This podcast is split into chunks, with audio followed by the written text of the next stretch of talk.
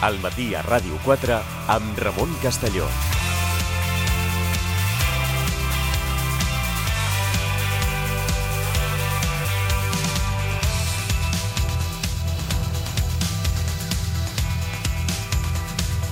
Continuem al matí a Ràdio 4. Eh, volíem també cursar la reacció d'Esquerra a la situació actual en la que es troba la política catalana. Ens acompanya el diputat Gerard Gómez del Moral. Bon dia, què tal?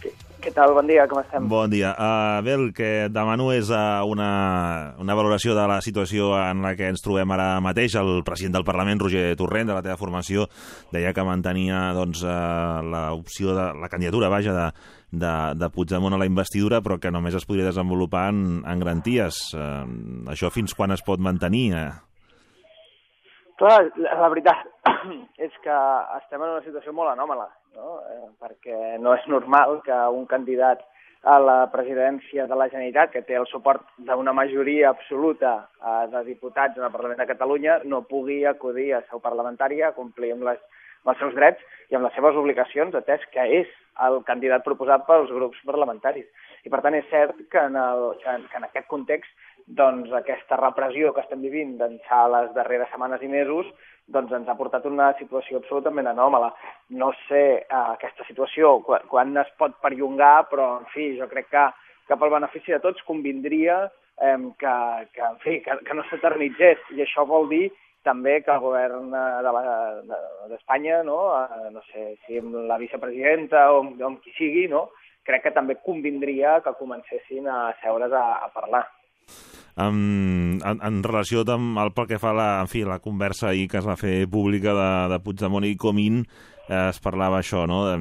I, i s'ha relacionat amb, bueno, ell citava específicament a, a Joan Tardà, eh, teniu la sensació doncs, que estava acusant Esquerra d'haver-lo sacrificat? A mi no, no m'agrada parlar de converses, de converses privades, en aquest cas missatges no, de, de, de mòbil entre, entre dues persones, perquè crec que aquesta vulneració de, de la intimitat, en fi, jo, jo no sóc qui per, per parlar-hi, no? quan a més a més cap de les dues parts és qui l'ha publicada, no? sinó que senzillament ha estat interceptada. Però en qualsevol cas, eh, sí que crec que en cap dels casos eh, Esquerra Republicana ha sacrificat ni sacrificarà el candidat Puigdemont, nosaltres hem insistit que segueix eh, sent, per descomptat, el, el nostre candidat, Uh, però que justament nosaltres el que estem fent és intentar garantir els seus drets, que és allò que demanava el dilluns per carta al president del Parlament.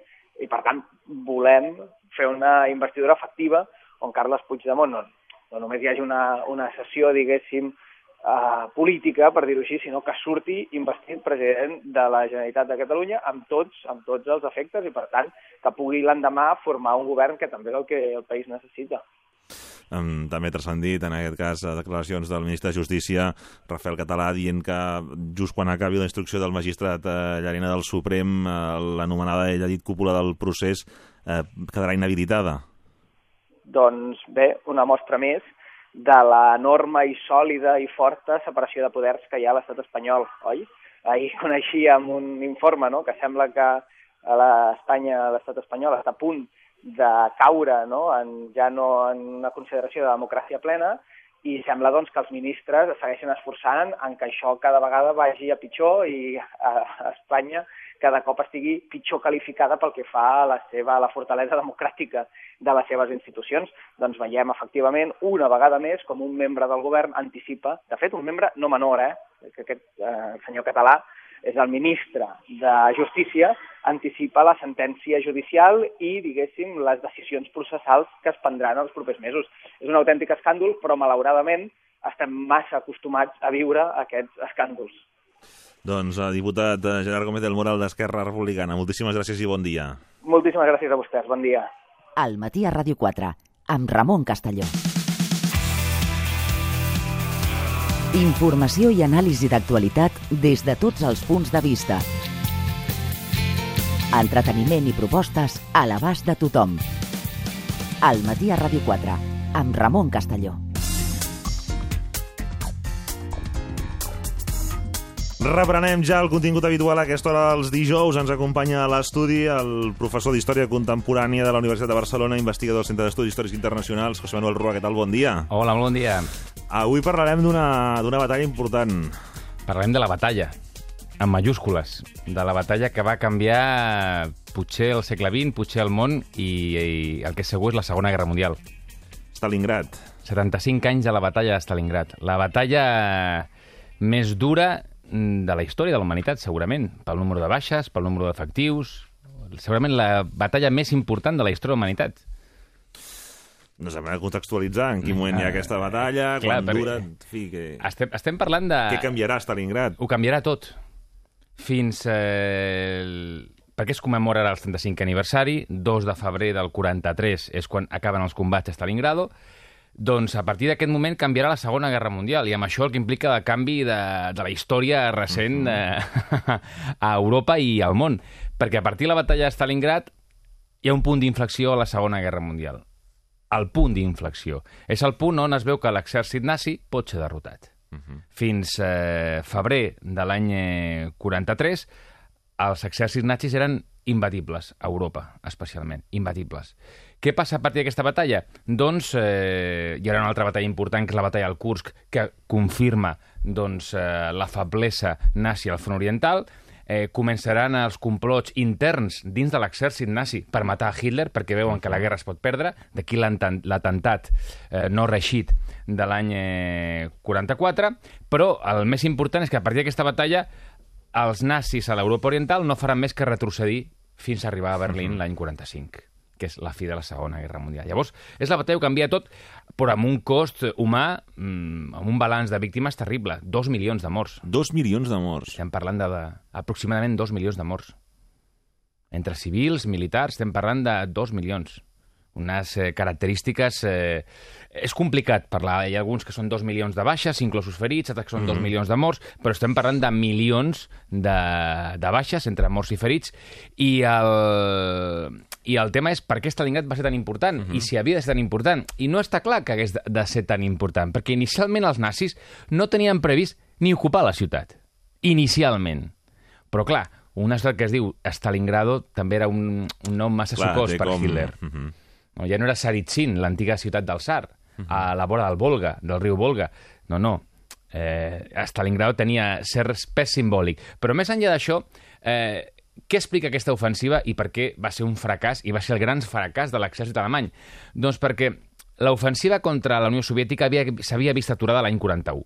L'any anterior, l'any 41, es veu aturada, tot i que mm, arriben a les portes de Moscou, a les portes de Leningrad, l'actual Sant Petersburg, es queden sense ocupar aquestes dues ciutats importantíssimes. Han fet presoners a centenars de milers de l'exèrcit soviètic, centenars de milers de presoners, però no han ocupat aquests dos punts.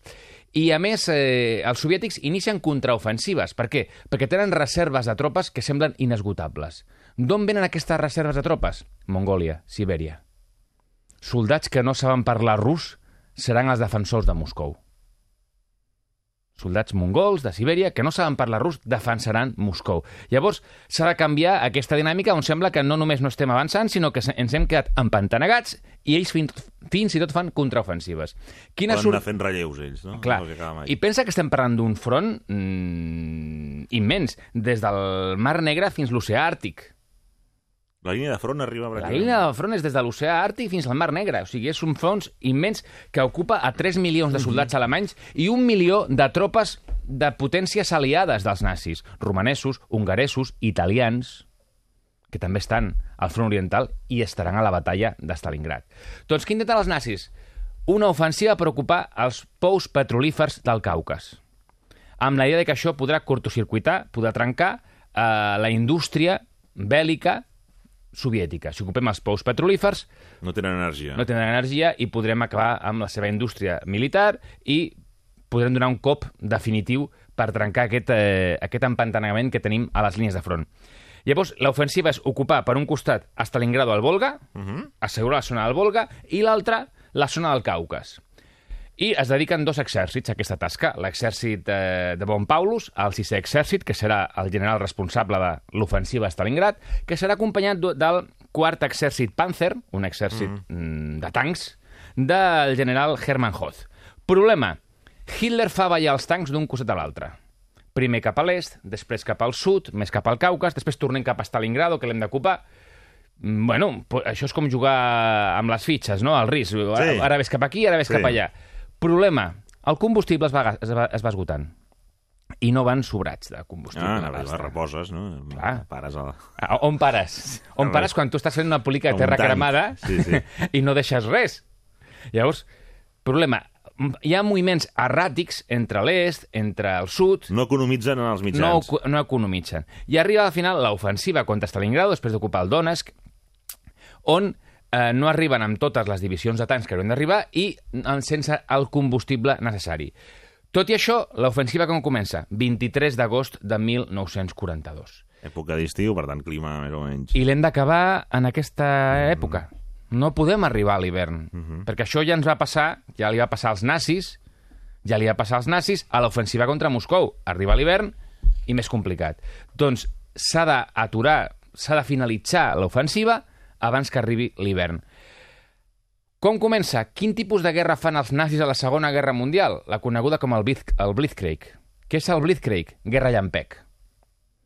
Una combinació de força aèria i divisions eh, acuirassades, tancs i infanteria ràpida.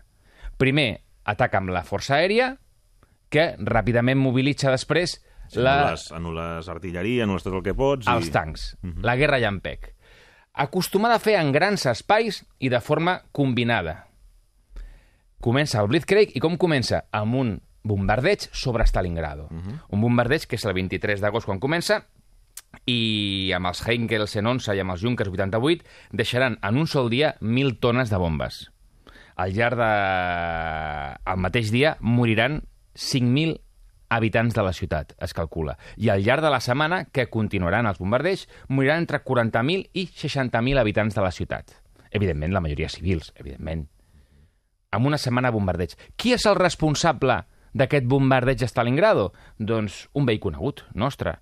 És Wolfram von Richthofen. Home, Qui és Wolfram von Richthofen?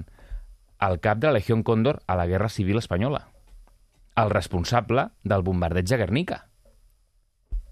El carnisser de Guernica també és el carnisser de Stalingrado. El responsable de l'atac aeri contra la població civil a Guernica és qui comença l'ofensiva també aèria dins del Blitzkrieg, de la Guerra Llampec, primer en força aèria, sobre Stalingrado.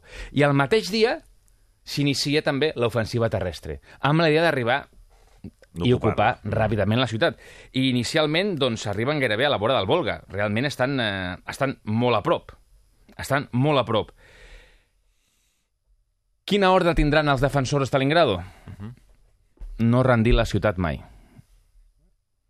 I això, quan eh, relleven a Timoshenko i posen a Vasily Zhuikov, eh, l'enviat de Stalin, que és eh, Khrushchev, li diu a Zhuikov «Vostè entén el que vol dir que no poden rendir la ciutat?»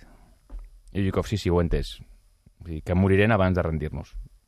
Llavors, les mesures que prendrà eh, Zhuikov per no rendir la ciutat seran draconianes, seran terribles. Fusellaments de desertors, de gent que tingui dubtes, eh, no deixarà... Sembla ser que aquí hi ha discussió de si la població es podia haver estat evacuada o no era possible. No faran gaires esforços per evacuar-la, perquè tot el que sigui resistir i, quan, i tots els esforços a defensar la ciutat seran pocs. Eh, dins de l'estratègia, Zhuikov entenia que els nazis utilitzaven la Blitzkrieg amb la força aèria per combinar els seus atacs. Però què passa si nosaltres apropem les nostres línies a les línies dels alemanys? Ja no poden utilitzar la força aèria, perquè estem massa a prop. També aquest plantejament té un punt suïcida. O sigui, ens apropem als alemanys perquè no puguin utilitzar la força aèria, però també estem més a prop de les seves línies. O sigui, aquí la idea és una guerra de desgast, contínuament. I dins d'aquesta guerra de desgast, quin és el primer intent seriós dels alemanys de prendre i d'ocupar tota la ciutat? El 14 de setembre.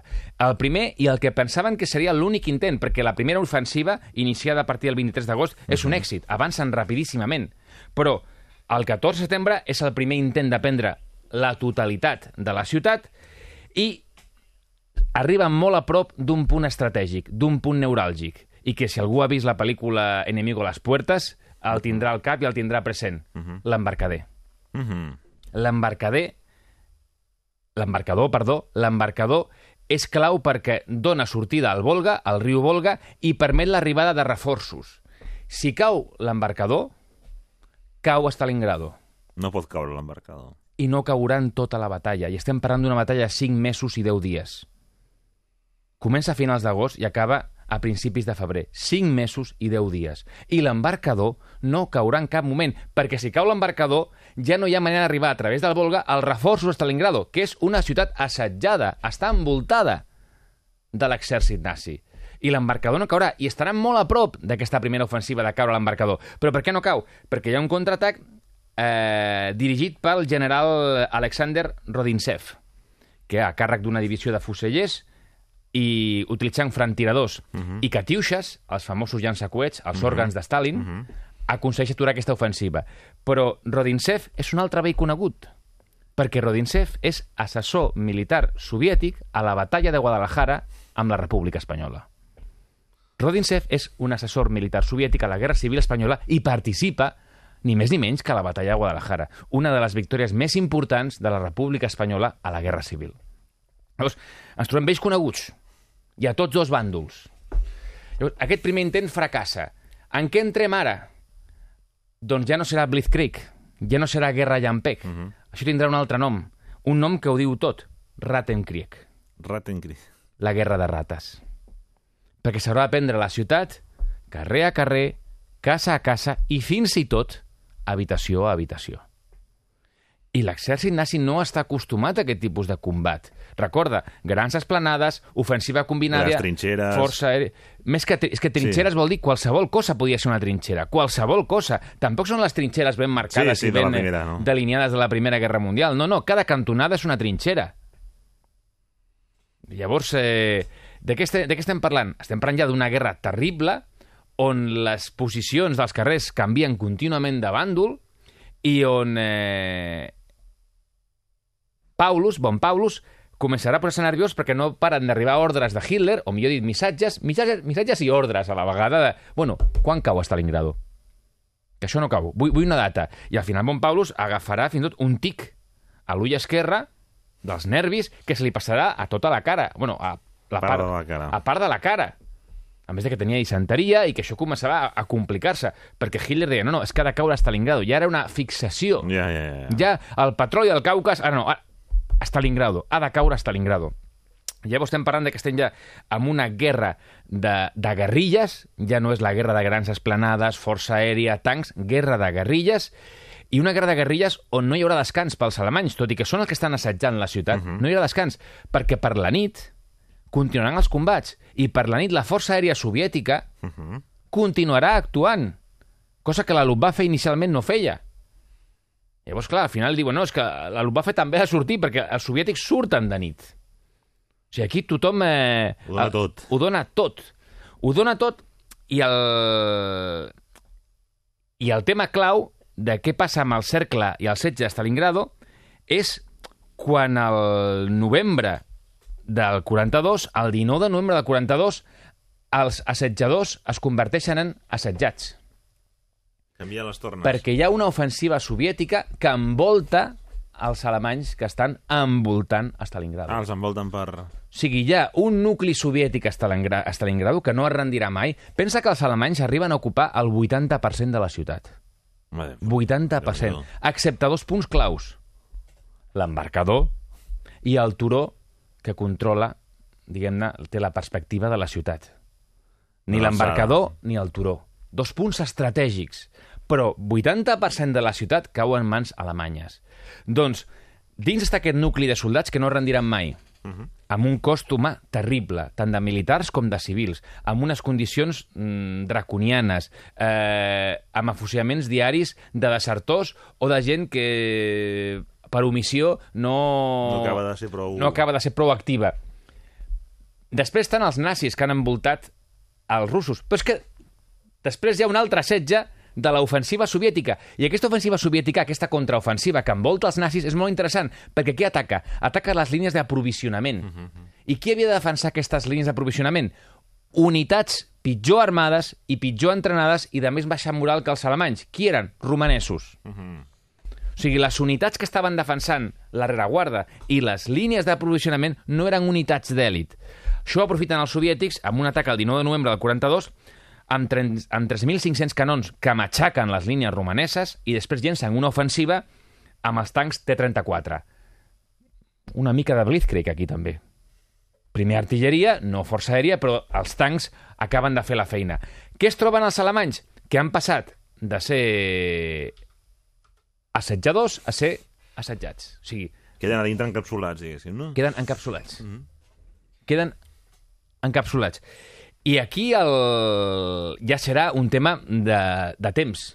I això Juikov, d'una manera també sense... Va arribar l'hivern, no? I el... Però va arribar l'hivern, i aquí, es va arribar l'hivern, eh, no arribaven els queviures, i la idea era com arribaven els queviures. I aquí Goering, el responsable de la Luftwaffe, de la Força Aèria Alemanya, Hermann Goering, va prometre a Hitler que amb un pont aeri podien arribar als queviures, sense problema, a Stalingrado, que s'havia fet a altres llocs. Sí, s'havia fet a altres llocs, però no a l'hivern rus. No al mig de l'hivern, amb tempestes de neu que fan impossible enlairar els avions i encara més difícil fer-los aterrar. Sí, havia algun avió que podia enlairar-se, però arribaven a Stalingrado i no podien aterrar perquè no es veia absolutament res. Llavors, la promesa inicial de Goering a Hitler quina era? No, no, podem portar 500 tones de subministraments que viures al dia. En 3 dies van portar 130. O sigui, de les 1.500 que havien de portar en 3 dies, van portar 130. Llavors, aïllats, sense que viures, no reben ajuda de fora. Sí que hi ha una ofensiva al, eh, al desembre per intentar trencar el cercle. Una ofensiva que fracassa. Fracassa i continuen eh, envoltats els, eh, els nazis. Aquí Hitler al final, com que sap que no es pot rendir el seu exèrcit, nomena el general von Paulus mariscal en camp. Mariscal de camp. Perquè mai cap mariscal de camp s'ha rendit a l'exèrcit nazi. Doncs jo et nomeno mariscal de camp. Què li està fent Hitler amb aquest nomenament? Abans et suïcides. Sí, el mateix que Stalin. Els dos, Aquí, els dos deixen els seus homes amb les coses molt abans et clares, eh? suïcides. Però Von Paulus no volia suïcidar-se. I davant de que estan eh, envoltats, de que no arriben queviures, no arriben subministraments, no hi ha operació de rescat, perquè l'operació que hi ha hagut ha fracassat, finalment, doncs el 31 de desembre, Von Paulus rendeix els seus eh, 90.000 homes. Però si quan comença el setge al novembre, eren 250.000. Dels 250.000, quan comença el setge soviètic, passa a 90.000 a finals de gener. Molt bé, i d'aquests 90.000 que rendeixen, uh -huh. Quants arriben després a Alemanya de tornada quan acabi la guerra? 5.000. D'aquests 90.000 que es rendeixen, 5.000. Clar, mmm, no tenien gaire simpaties pels soldats nazis que s'havien rendit, els soviètics, després del que havien passat. Llavors, les condicions dels camps de presoners, et pots imaginar, les condicions... No van ser les més favorables, L'hivern, tot era advers per a aquests soldats, després del que havien fet a Stalingrado i de la política que feien de terra cremada. No havien deixat molt... A veure, mm, estem parlant de criminals de guerra. Uh -huh. Doncs mm, les autoritats soviètiques i la població soviètica, en l'últim que pensaven, eren què fem i com tractem aquests soldats. I les condicions eren duríssimes, terribles, i d'aquests 90.000 que es van rendir, només van arribar a Alemanya 5.000. Entre ells Bon Paulus. Bon Paulus arriba Von a Paulus Alemanya. arriba, eh? Sí, i acabarà, morirà anys més tard a la RDA. Ah, Viurà a la RDA, li tocarà a la partició la zona soviètica. sempre hi ha el qui...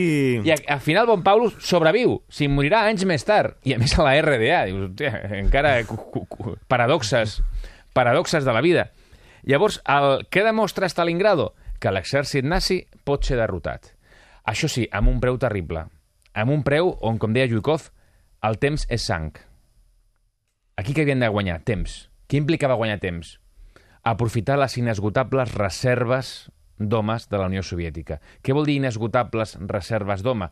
Que la política militar practicada a Stalingrado era de carnisser. Llançar homes, llançar homes, per desmoralitzar els alemanys, pensant que és que aquests no s'acaben mai. De, de una onada, una altra, i una Exacte. altra, i una altra. No? Onades amb moltes ofensives terrestres que no tenien cap possibilitat de victòria. Però la idea no era aconseguir una victòria sobre el terreny en aquell moment determinat, sinó desmoralitzar els alemanys veient que mentre tinguem l'embarcador continuaran arribant reforços. I això és veritat. I com el tema de la moral és molt important a les batalles, pensa que els soviètics, eh, perdó, els alemanys tenien un sistema de megàfons, d'altaveus, on eh, convidaven els russos a rendir-se, on convidaven els soviètics a rendir-se. Com van contraatacar, com van contraatacar els soviètics? Amb un altre sistema d'altaveus, Uh -huh. on posaven per les nits, sobretot, tango. Tango, els hi posaven. Tango. Perquè consideraven que era una música depriment per un soldat. Consideraven que era una música depriment per un soldat.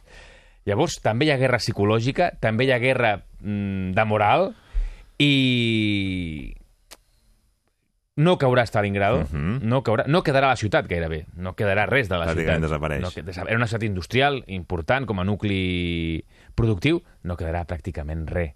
Però no Bueno, es la rendirà... població civil devia ser... Població civil, el drama és que es va quedar atrapada. Alguns diuen que no se li va permetre l'evacuació, altres que era molt complicat, i segurament el, la, la, la part, diguem-ne, més, mm, eh, més propera a la veritat és que no era una prioritat pels Ja. soviètics. Bàsicament perquè l'embarcador era l'únic punt on podien, eh, per on podien fugir i l'embarcador era, utilitzada, era utilitzat exclusivament amb finalitat militar. En no caure l'embarcador i en no caure el turó, el turó és molt important perquè des del turó es controla la ciutat i actualment en el turó està el gran monument de la ciutat que commemora la Segona Guerra Mundial, Mhm. que és eh, l'estàtua de la Mare Pàtria. Una estàtua de 85 metres, una de les estàtues més altes, més grans del món, que és una dona, una Mare Pàtria, amb una espasa, i és un dels eh, monuments, si la gent vol fer una cerca eh, per Google, veurà que és un monument realment espectacular. I està en aquest turó on no va caure mai. Una ciutat, una ciutat que ja no es diu Stalingrado, evidentment. Com es diu ara? Quin nom Volgogrado. Volgogrado. La ciutat del Volga. És Volgogrado. Llavors, eh, no va caure a Stalingrado, l'actual Volgogrado, i és la batalla segurament més important del segle XX, per no dir la història de la humanitat, pel número de baixes, pel número d'efectius, per les conseqüències que va tenir pel món, i marca un punt d'inflexió a la Segona Guerra Mundial que acabarà comportant la fi del, del Tercer Reich, amb un preu, dos milions, més de dos milions de baixes, entre morts i ferits, doncs amb un preu, amb un preu terrible. En aquesta no... Perquè se n'ha parlat sovint de Divisió Azul, que va, va, haver va ser destinada a Rússia. No van estar no, a no Stalingrado. aquesta batalla, no. va d'altres. Va haver-hi unitats militars italianes, romaneses i hongareses, com a suport a l'exèrcit nazi, però no va haver-hi soldats, eh, soldats espanyols. Aquí la representació espanyola estava pels que van estar a la Guerra Civil Espanyola. Richthofen amb els Ja alemanys, segurament allà s'havien format uns i altres en, Ah, en coses que van aplicar allà, no? Exacte. I Radinsov amb els... Eh, Radinsev, perdó, amb els, eh, amb els soviètics. Però és la, és la batalla clau, batalla clau on ha deixat personatges de llegenda, però reals, com Vasily Saisev, el famós franctirador. La pel·lícula Enemigo a les puertes, el franctirador que interpreta Jude Law va existir, que és Vasily Saisev, que estan comptabilitzat entre 150 i 250 baixes enemigues entre 150 i 250 baixes enemigues, especialment, sobretot, oficials alemanys. O sigui, els franctiradors soviètics tenien com a objectiu els oficials alemanys. Clar, són els que donen les ordres, són els que han de material- materialitzar sobre el terreny les ofensives i... Per això quan llegim novel·les de guerra, cròniques de guerra, en combat els oficials que no se'ls saludi mai. Que no se'ls saludi mai perquè... L'estàs marcant. A no ser que tinguis eh, problemes amb ell i que li vulguis algun mal, llavors el saludes. Però Allò dels Vasily que van fer la mili que sabien que es tenia que saludar, eh, en aquest cas en període de guerra, no. Res, no. Clar, les baixes entre els oficials alemanys eren tan altes que dins de la batalla de Stalingrado hi havia promocions especials, o sigui, pujaves molt ràpid cap a l'oficialitat.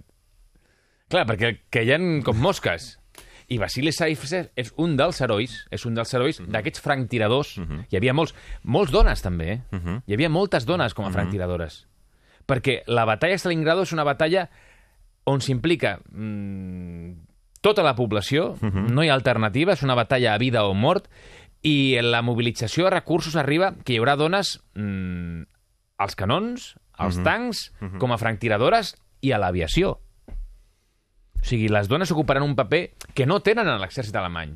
No tenen aquest paper. En canvi, a l'exèrcit soviètic tenen un paper clau, perquè és una... És un... És una guerra total per elles. Una guerra que implica doncs, que si els alemanys ocupen Stalingrado, doncs no, no tindran sortida. Doncs davant d'això, doncs, eh, el sacrifici serà immens. Un sacrifici immens que al final, amb un cost terrible, doncs sí que canvia el signe de la, de la Segona Guerra Mundial. Ja per anar acabant, Doncs, eh, si algú alguna vegada va a Volgogrado, és una ciutat eh, amb monuments espectaculars. No l'hem vist, eh? He posat, he fet el Google Imágenes i Espectacular. l'estàtua... No, i, I també hi ha una flama Sí, que sí, està sí. tot el, les 24 hores. Espectacular, espectacular. Però si va allà també trobarà una tomba interessant. Hi ha moltes tombes a Stalingrado, com podeu imaginar, a Volgogrado. Però Vasily Saisev, quan va morir, ell després de viure molts anys a Kiev, com a enginyer i com a director de fàbrica. I quan va morir, poc abans de que desaparegués la, desaparegués la Unió Soviètica, ell no, veu, ell no va veure la fi de la Unió Soviètica, Vasily Saisev. Va morir setmanes abans, dies abans. Va morir a Kiev i va ser enterrat a Kiev. Però anys més tard, doncs, va haver una iniciativa amb molt de sentit de que el joc de Vasily Saisev no havia de ser Kiev, havia de ser Volgogrado. I està enterrat en aquest cim on està l'estàtua de la Mare Pàtria, aquest cim, aquest turó, que no va ser ocupat mai pels alemanys.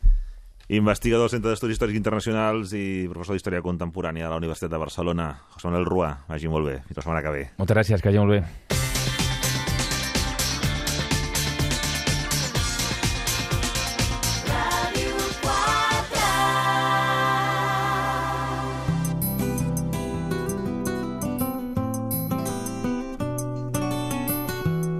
La cultura ens fa lliures. Respira la llibertat cultural amb Wonderland. Dissabte i diumenge, de 3 a 4 de la tarda, Wonderland, a Ràdio 4, amb Rosa Gil.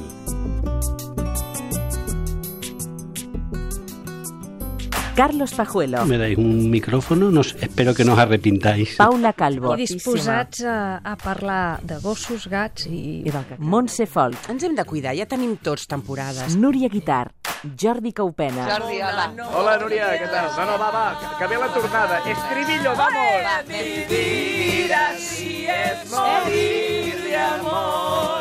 Paloma Zuriaga. Ay, qué contenta. Ay, ¿qué, ¿cómo estás, cariño mío? frisosa. Joan Carles Mèlic, Hi ha filòsofs que, que han parlat del tema i ho han identificat. Rosa Gil, Es un escándalo. ¡Uh!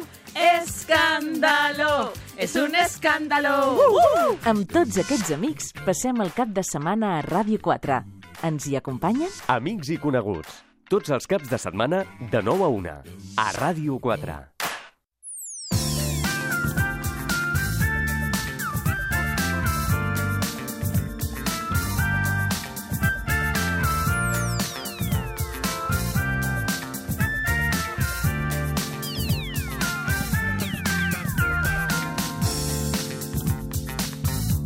Continuem al matí a Ràdio 4 amb la doctora en Psicologia, especialista en família i parella. Aranxa Coca, què tal? Molt Hola, bon dia. molt bon dia, molt bon dia. Ui, quin eh, titular més, sí. més, més, no sé si, va, provocador no, Sí. No sé si constatar una realitat o al final...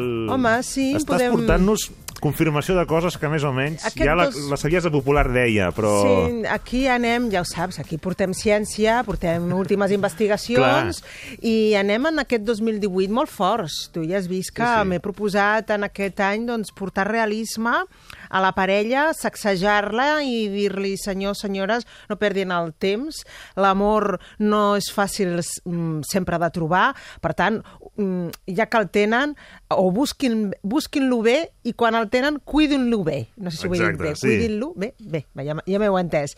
I, clar, ara ha sortit una investigació que es- s'ha preguntat si la dita aquella Sí. de l'amor et torna sec, l'amor et torna quan ens enamorem, doncs perdem la intel·ligència, ens tornem més tontos, si és cert o no és cert. I ho ha volgut constatar doncs, com s'han de fer les investigacions sèries, doncs amb proves objectivables, estudis, sí. fiables, bons estudis. I han fet una ressonància magnètica a un munt de subjectes, una mostra molt àmplia, Sí. una ressonància magnètica eh, al cervell, mm? per saber doncs, aquestes persones que es troben en, en una situació d'estar enamorats o enamorades, mm, quina part del cervell estava més activada. I, ostres, saps que es van trobar, Ramon? Quina? Que hi havia més parts desactivades Veus? que activades. Conclusió, l'amor certament ens torna més tontos. I aquesta és la conclusió que dit així dius, bueno, és, és, és una expressió com molt, molt senzilla, molt simple, molt vulgar, però va ser la conclusió a la qual rotunda, a la qual va arribar aquesta investigació. Certament l'amor ens torna menys intel·ligents i ens incapacita per eh, prendre decisions, um, no en, en, en àmbit general, no decisions, uh -huh. podem, podem prendre decisions encara lab laboralment, uh -huh. socialment, però en qüestions de l'amor no veiem, no veiem què estem fent amb la persona que estimem. O sigui, allò de que de vegades no, trobes gent del teu sí. entorn que et diu però que no te n'adones, que t'està prenent el pèl, jo què sé. Què fas no amb una veus. persona així? Que no ho veus? Doncs no, no ho veu, no ho veu, certament. No ho perquè veu. es van adonar que en concret la, eh, la, cor- el còrtex frontal sí. es desactiva, que és tota la part, bueno, sobretot del cervell, on eh, queden suspeses les, les activitats, les funcions més, crític, més crítiques, eh, més de reflexió, queden minimitzades, amb la qual Um, quan ens sentim enamorats, diu aquesta, aquesta conclusió, eh, la, la conclusió d'aquesta recerca, algunes parts del cervell s'activen, però la majoria es desactiva i és, això explicaria perquè hi ha persones que, mm, mm, que s'ajunten, tot i que des de fora ho veiem com molt improbable o veiem mm, una situació complexa o difícil o certa incompatibilitat entre aquests dos individus, però si estan enamorats no les veuran, aquestes incompatibilitats, i eh, mantindran i lluitaran el, el seu amor. Per això, allò de l'amor és sec, l'amor ens torna més tontos, deixa el que no s'entera, que està enamorat... És cert, realment ens passa això, eh, eh, com, com conclou aquest, eh, aquest estudi, en el nostre cervell. Llavors, clar, diu, bé, hi ha una altra part d'aquesta recerca que diu què podem fer per evitar-ho Mhm. i no caure en amors mm, pel fet de, de, de quedar secs o atontats en amors tòxics. Clar. Aquesta és la gran, la, el gran què, no? Perquè dius, bueno, llavors així tenim un risc de patir Sí, més. perquè quan retorni la visió, diguéssim... Què feia jo? Que, que això passa, dius, et separes, però clar, t'has de separar i t'has de divorciar. I deies, com era capaç d'aguantar el que estava aguantant? Clar. Com era capaç d'estar amb aquella persona? No? Ara ho veig. I dius, bueno, ara s'han activat de nou aquelles parts del cervell que estaven, es veu, desactivades, no? No, això, no? Quan es repassen fins i tot si n'hi ha, allò de diaris o coses que s'escrivissin al moment, de dir... Però Dius, com, com, com, era capaç? eh, De, que, que ridícul. Quina poca dignitat. Quina poca dignitat. Quina nyunyeria. Que no ho veia en aquell moment. que- Era lo más en aquell moment, no? I llavors ho llegeixes més tard i dius, però en què Llavors estava aquella pensant? gent més gran amb experiència que és, bueno, ja... Perdona? Clar, ja... Què deies? Sí, sí, ja, ja, ja arribarà, no? Està, Ja- està enamorat i ja... arribarà, sí, exactament, ja- ja arribarà. Aquella mare amb la filla o el panó, Sí, i, bueno, ja li passarà. i Ja, ja li passa tot, sí. Però clar, si et passa, llavors, clar, pel, podem pel fer... camí no prendre mal, digues. podem fer la lectura a l'inversa. Clar. És a dir, si ets si veus massa vol dir que estimes poc. No? Clar, dius... O sigui, aquí el bo està ben enamorat és atontar-se. Si Sentir les estàs- papallones, tot si allò, no, no? estàs atontat, llavors dius, bueno, és que jo ja ho veia, jo l'estimava, però ja veia coses. Dius, bueno, doncs si veies masses Si coses... n'hi ha un, un, n'hi ha un de tontat o tontada i l'altre ja- que no. Que no, dius, l'estima menys. Clar, també podem O, fer... o juga amb l'atontament de l'altre. O, o, o, exacte, se n'aprofita de l'atontament. Que per això és aquesta segona part de la recerca, no? de um, Mhm. evitar, eh, dintre d'aquesta baixada de CI Mhm. mm, uh, encegada per l'enamorament, doncs evitar prendre uh, males decisions en una relació o ajuntar-se amb persones que abusin de tu emocionalment O o, tòxiques, o relacions o- tòxiques. Llavors, clar, diu, per tant, conclou, per tant, recordin, això és molt interessant perquè fan aquesta acció social, aquesta recerca, al final es queda preocupada, certament, i fa aquesta acció social. social. Recordin, ningú és més important que vostè. Cert, recordi, encara que estigui molt, molt enamorat i pensi de que per tu jo mataria aquelles coses, com deies, ridícules que s'arriben a dir, no? Jo mataria per tu, el sense, que calgui sense aquesta persona la vida no té que sentit. dius que no té sentit, no? que això és, com, és molt romàntic, que és molt èpic, no? però centrem-nos. Recorda, per molt que, es, que ara no ho vegis, perquè s'has atontat i no ho veus, estàs enamorat i viu la teu, el teu amor, però sempre recorda que ningú és més important que tu, per tant, no perdis aquest egoisme, cert egoisme, a l'hora de prendre decisions. No acceptis mai, mai faltes de respecte. Això també ho diu la recerca. Sí. Diu, és a dir, que el fet d'estar eh? molt enamorat, i ara ho diu aquesta investigació, el fet d'estar molt enamorat no justifiquis allò de, bé, m'ho diu pel meu bé, perquè m'estima, no? I t'acaba de dir de tot. I dius, bé, no, pel teu bé, i si t'estima, no acabem de perdre el seny, no hem d'acceptar faltes de respecte. uh, no deixis de tenir una, una part d'una vida pròpia, cuida la, les teves activitats més individuals, eh? no, no, ara no converteixis l'altra persona en l'univers únic de tot, mm? i en aquest sentit no t'allunyis de persones que també t'estimen. O sigui, ara aquella persona és la única. Llavors la teva família ja ni la veus, els amics diuen, escolta, des que tens parelles desaparegut... Um, Ja no quedes, T'aïlles ja no- eh, i fas un, un, una, una relació eh, universal centrada en un, en un únic eh, individu. Això és el, el que recomana molt seriosament, perquè es van posar molt serios en aquesta investigació, es van quedar com molt preocupats, no? Um, per tal de que, bé, si està enamorat, doncs és una borratxera, és un estat de borratxera d'amor, que això està molt bé i és molt bonic, no, um, no perdem ni l'autoestima, ni l'honor, ni la dignitat um, pel camí.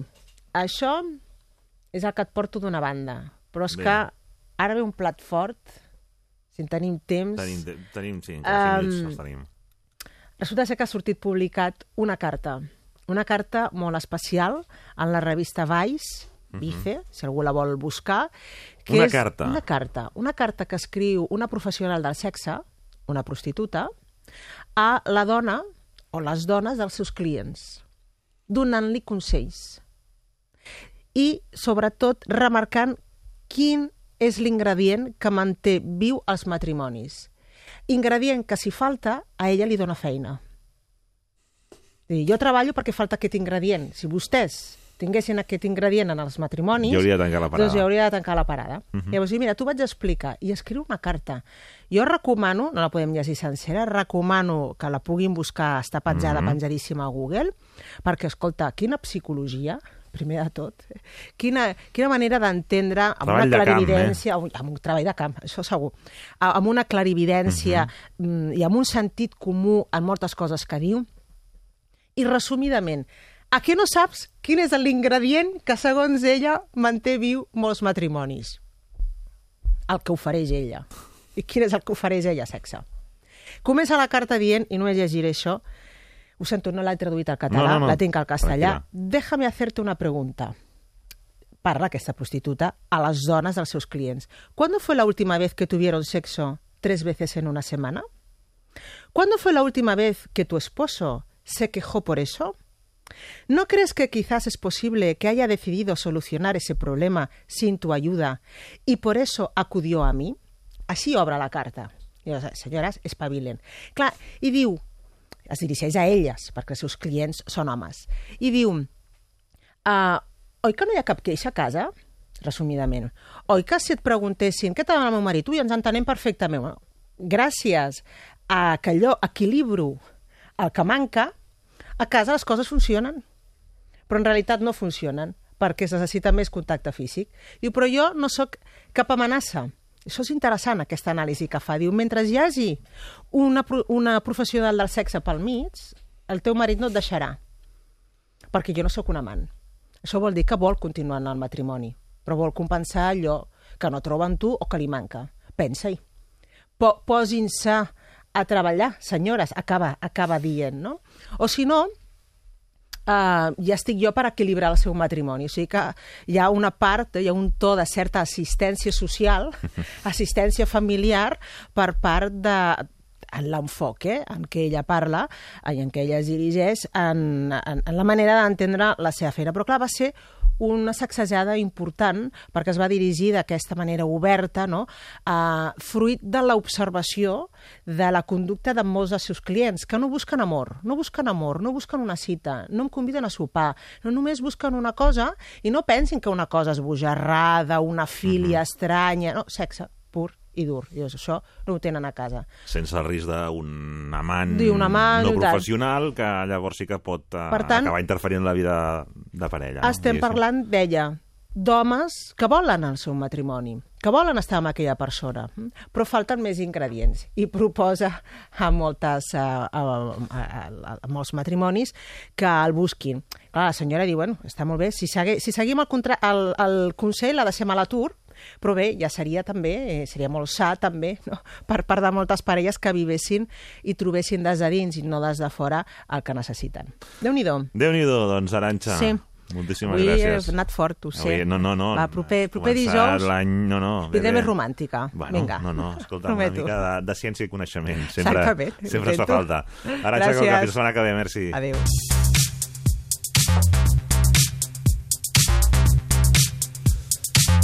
Marxem fins a 080. Ferran Grau, què tal? Bon dia. Bon dia, Ramon. Doncs eh, estem a dins del recinte modernista de l'Hospital de Sant Pau, on enguany, eh, avui és el quart dia d'aquesta Barcelona Fashion Week, la 080 anomenada 080 aquí a Barcelona, un espai que acull les propostes d'un total enguany de 32 creadors, marques de moda diferents, en el marc d'una edició que compleix 21 anys d'existència. Us explicàvem abans que tindríem l'ocasió de poder parlar amb el Miquel Rodríguez, el director d'aquesta 080. Fa vuit edicions que ell és el director i avui, que és el quart dia, demà s'acaba aquesta Fashion Week, l'hem volgut preguntar què en pensa de tot plegat i quina és la seva valoració. Si us sembla, l'escoltem. Doncs, senyor Rodríguez, eh, crec que si no estic equivocat és el vuitè any que ja dirigeix la Fashion Week. Avui estem al quart dia de la setmana d'aquesta 21a edició i no sé si és molt precipitat, però sí que li volíem demanar una primera valoració d'aquesta edició del 2018. No, no és precipitat, evidentment, la valoració final serà demà al vespre, però hi ha... cada edició ja veus una miqueta com es planteja d'entrada i què és el que anirà passant, i en aquesta edició el que estem nosaltres veiem, veient, perdó, és, en primer lloc, mm, més gent que mai a les desfilades, tant les de primera hora al matí com les d'última hora de la vespre. Per altra banda, tenim eh, que el nombre de compradors internacionals que han vingut eh, aquests dos dies que hi ha hagut al showroom ha estat també superior al que s'esperava i per tant per mi estem davant d'una consolidació, per dir-ho d'alguna manera, d'una feina feta durant aquests anys que deia vostè al principi, no? Una consolidació que se comencen a treure resultats, cert. Podem parlar de que ara mateix en aquesta 21a edició podríem dir que la 080 és la passarel·la de Barcelona per a talents emergents o la visió hauria de ser més àmplia? Jo crec que és més àmplia. També per talents emergents, sens dubte. Vull dir, hi ha eh, cinc persones, o cinc dissenyadors, que desfilen en aquesta edició per primera vegada. Eh, cinc és gairebé un 15% dels que desfilen i, i jo crec que tal com l'hem plantejada la Setmana de la Moda de Barcelona ha de donar respostes realment a tot el que tenim. I tenim dissenyadors que comencen, tenim que ja tenen una trajectòria més que consolidada i tenim eh, no dissenyadors sinó empreses però que han cregut que incorporar de veritat disseny en les seves fabricacions els hi donava un valor afegit, com així és, i que els hi està permetent obrir els mercats internacionals de, com no ho havien aconseguit mai. I ara que em parla de mercats internacionals, la de Barcelona es pot comparar fins i tot a altres grans altes passarel·les de moda, ja no europees, sinó de la resta del món? Mm, jo crec que no. O sigui, eh, eh, a veure, podem fer totes les comparacions que vulguem, però crec que serien falses. Eh, per què no? Perquè si nosaltres agafem i fem una miqueta un recorregut pels tres pilars, diríem, mundials, com pugui ser New York com a capital del món, no, no, tenim res a comparar-nos nosaltres. No, no dic eh, ni per bé ni per mal, eh, sinó que és senzillament diferent. Eh, París, mm, bueno, nosaltres no tenim les multinacionals del luxe i l'estructura empresarial de la moda com té en aquest cas eh, França i centrat sobretot a, a París i si ens anem a Itàlia, a Milan, no disposem tampoc d'aquestes grans indústries que estan capitanejades per eh, dissenyadors eh, i que estan al front i que donen una imatge diferent. Doncs nosaltres, quan dic que no, no som, eh, des del meu modest entendre, comparables, és perquè el que fem des del govern de Catalunya és donar suport a un sector que el sector de Catalunya és el que és. Llavors, és el que és, tenint en compte que mm, va ser el qui va, en el seu moment del segle passat, eh, tirar endavant tota una revolució industrial, que havia donat la sensació que ens havíem quedat sense sector durant una bona part de, de temps, que això no era ben bé així, sinó que el que estem veient ara realment és que havien quedat unes brases lo suficientment importants i fortes com perquè per una miqueta de vent que, i tornar-li a posar una mica de llenya el foc tornés a arrencar.